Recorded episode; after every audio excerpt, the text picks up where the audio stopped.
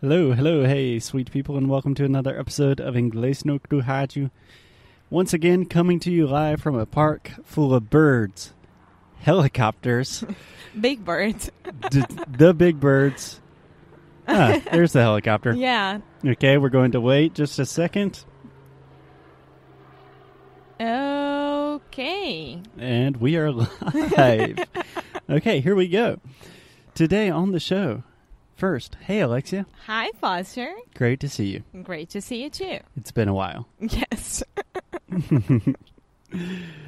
So, Alexia, I was thinking about introducing a new segment on the show. Perhaps something that we do maybe once a month, maybe once a week. But the one of the most famous dictionaries in the world, the Merriam-Webster dictionary, they do this cool thing at m- mw.com called Words of the Week. Okay. And every week they present, I think, seven words that for some reason a lot of people were searching for on the internet, in the dictionary. And normally these are words that are new to people Mm-hmm. or they are words that are really representative of the times. Like there's a reason people are searching for what these words mean. Mm-hmm. So today I was thinking about let's just talk about some of those words. Okay. Does that sound good to you? Yes, it does. Okay. See, I learn. Yes, it does. okay, so the first word we have today, Alexia, is. What? Do you want to take a guess at the pronunciation? Quarantine. Okay, that was a good guess. It was totally incorrect, but I appreciate your effort. So the first word of the day is. Quarantine. I knew it. So we just talked about the different R sounds in English. Quar. Quar. So it's just like the word R, like are you going to the movies? Quar. Quar. Quarantine. Quarantine. Can I just ask you a question about the last episode of the R? I think that a lot of people who are listening to us will be happy about it. Sure. How do I say queer? Is it queer? Like queer eye, right? Queer. So if I say like the queer um, community, Mm-hmm. it's not offensive at all, right? For me, no. Okay. So queer is like okay, quarantine queer is different. Totally different. Yeah. So with queer, that is the ear sound, just like ear, deer, beer. Mm-hmm. And quar is quarantine. Quarantine. Quarantine. Okay, do you know what quarantine is? Are you Quarentena. Okay. Can you try to give me a definition in English? Yes. So it's when someone or a group of people are really, really sick and they need to be isolated from the rest of the world so they can be treated and be safe and not pass the virus or the bacteria to the other people. Excellent. That was awesome. So, the way that Merriam Webster defines this is a quarantine is a restriction on the movement of people and goods, which is intended to prevent the spread of disease. So, pretty much exactly what you said. Yes, or the opposite, when someone is really ill and can't get any kind of bacteria or virus, like when the immuno- immunologic, The immune system. the immune system is really, really down, Mhm. and the person is very ill, she goes to quarantine as well. Mm-hmm. I think you could say it in that context as well. Yeah. And why do you think millions of people are searching for this word on the internet this week? because of coronavirus. Do we get a virus in English? Huh? Virus. Ah, yeah, coronavirus, sorry. so confident because of that damn cor- coronavirus. coronavirus. corona Coronavirus. coronavirus. Coronavirus. Okay, a li- well, we do need to do some work with your R's. Corona. Corona. There we go. Coronavirus. Coronavirus. okay, awesome. So, first word of the week: quarantine. I hope you guys listening in Brazil are safe and not infected. Second word of the week. This was a new one to me. I had never heard this, but the second word is brown shirt. brown shirt. And we are not just talking about a shirt that is the color brown. Do you have any have you heard about this? No idea. I had never heard about this either, but apparently a brown shirt is a derogatory eh, it's just a way to call someone a Nazi, apparently. I had no idea. Apparently a lot of the Nazi fighters they would wear these brown uniforms that had to do with I think Mussolini's fighters were wearing black shirts, so it differentiated them. Yes, all the Nazis wore brown shirts. Okay. And recently, in the U.S. news, a reporter said someone was being a brown shirt, and everyone was like, "Ew, "What does that mean? Does he have poop on his shirt? What's going on? Oh, he's calling him a Nazi." It's brown Okay. and not a good color.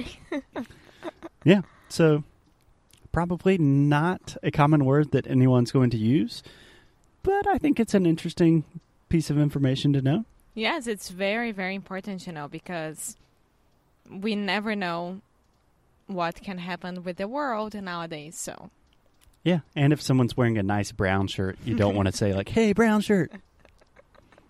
You know. Yeah. Okay, the third word of the week. Give it to me, Alexia. litmus test? Yes, a litmus test. Litmus test. Okay, this is a great pronunciation word because we have what we call a stop T sound. You guys are not seeing Foster right now, but I am, of course, and he's so happy with this word right now. Why- He was giving me the most beautiful smile because he's happy to explain this pronunciation. Okay, I am very happy to explain it, as always. So, litmus. If I am speaking very slowly and really trying to articulate, I will say litmus. Litmus. But if I'm speaking normally in a normal conversation with my normal English, I will say litmus. Litmus. Perfect. Excellent. Thank you. Can you try that one more time? Litmus. Litmus. Nice. So when I'm really speaking slowly and I say litmus, I'm using what we call a true T sound. So a, the only difference between a true T and a stop T is with the stop T, I am not aspirating. And aspiration is just a complicated way to say I am not making the t, t sound, right? So instead of saying litmus, I am saying litmus. Litmus. Perfect. But I prefer litmus. yeah, both are totally correct. A stop T will give you kind of a more natural accent, perhaps, but they're both fine. And the chopper is back. Helicopters returning. Yes.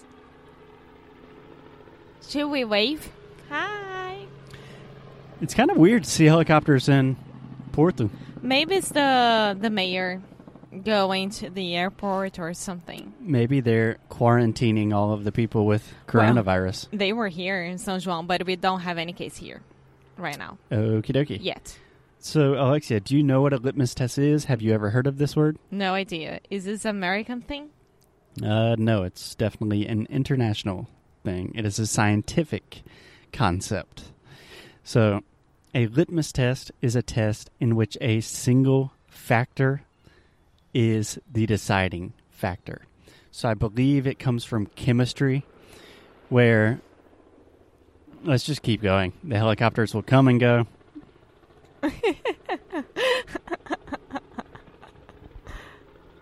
Where is he going to land? I don't know. I think it's right there. There's literally a helicopter landing on the Dordu River right now. That's weird. There's a oh. good chance Yes, it's landing there. Porto is under attack right now. Stop it, Foster. This is Invicta. Invicta City. Porto is Invicta. Porto, Did you know that? Yeah. Okay. Stopping. Yeah. Go. meu Deus. Okay, helicopter is gone for like 30 seconds. So let's try to talk about a litmus test really fast. So, a litmus test that is a test where a single factor decides everything. I believe this comes from chemistry. Like, for example, if you add a certain chemical to something and it turns red, then you know that it contains that chemical. Let me put it in. Uh, I, I get it. I get it. Okay, and that's a litmus test, right? Think about your true crime series where they're like, we know it has blood because we put this Uh, chemical. The evidence. Yes. So we hear this word a lot, a lot in politics. I imagine that's why it's a lo- really heavily searched nowadays. So, for example, you could say the political party is using attitudes about gun control as a litmus test for the candidates, Okay, right? Like, if you don't pass this test, then you're out. you're out. Okay, Right. So it's a good. Um, we actually hear this in business a good bit as well. Like if you don't have these certain numbers, that's like a good litmus test to see if you'll be a successful business. okay. Think that's a good word to know? Yes, it is. I would never know that. Okay. The fourth word of the week is Do, do you want me to say Valentine? Valentine. Because of Valentine's Day, early February, February 14th, everyone was going Everyone was doing what? was going to search about the meaning of Ah. Valentine. I thought you were going to say everyone was doing something differently. No. Yeah, so a Valentine's Day, Valentine can be refer referring to the sweetheart that is chosen or complimented on Valentine's Day, or it can refer to the gift that is given on Valentine's Day. So you are my Valentine. And you are my Valentine. Oh. And last but not least, the final word of the week is a compound word, which means two words together. Front runner. Front runner. One more time, front runner. Front runner. Okay.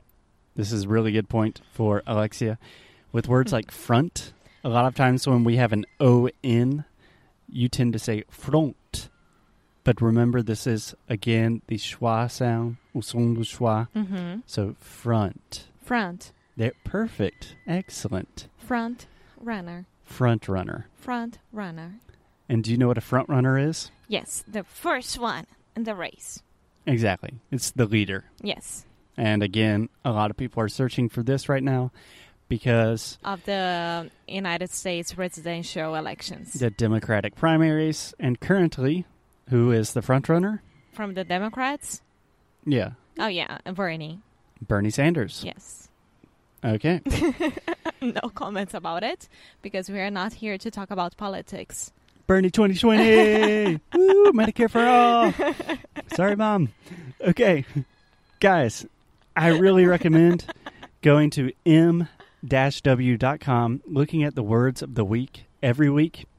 It's a really fun way to not only learn new vocabulary, but kind of to learn about the world and what's happening in the world in a way that is not like really mean and boring and like eh, everyone's dying, but you're seeing the world through language.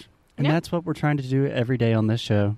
So, despite the chickens and the helicopters, I hope we were relatively successful.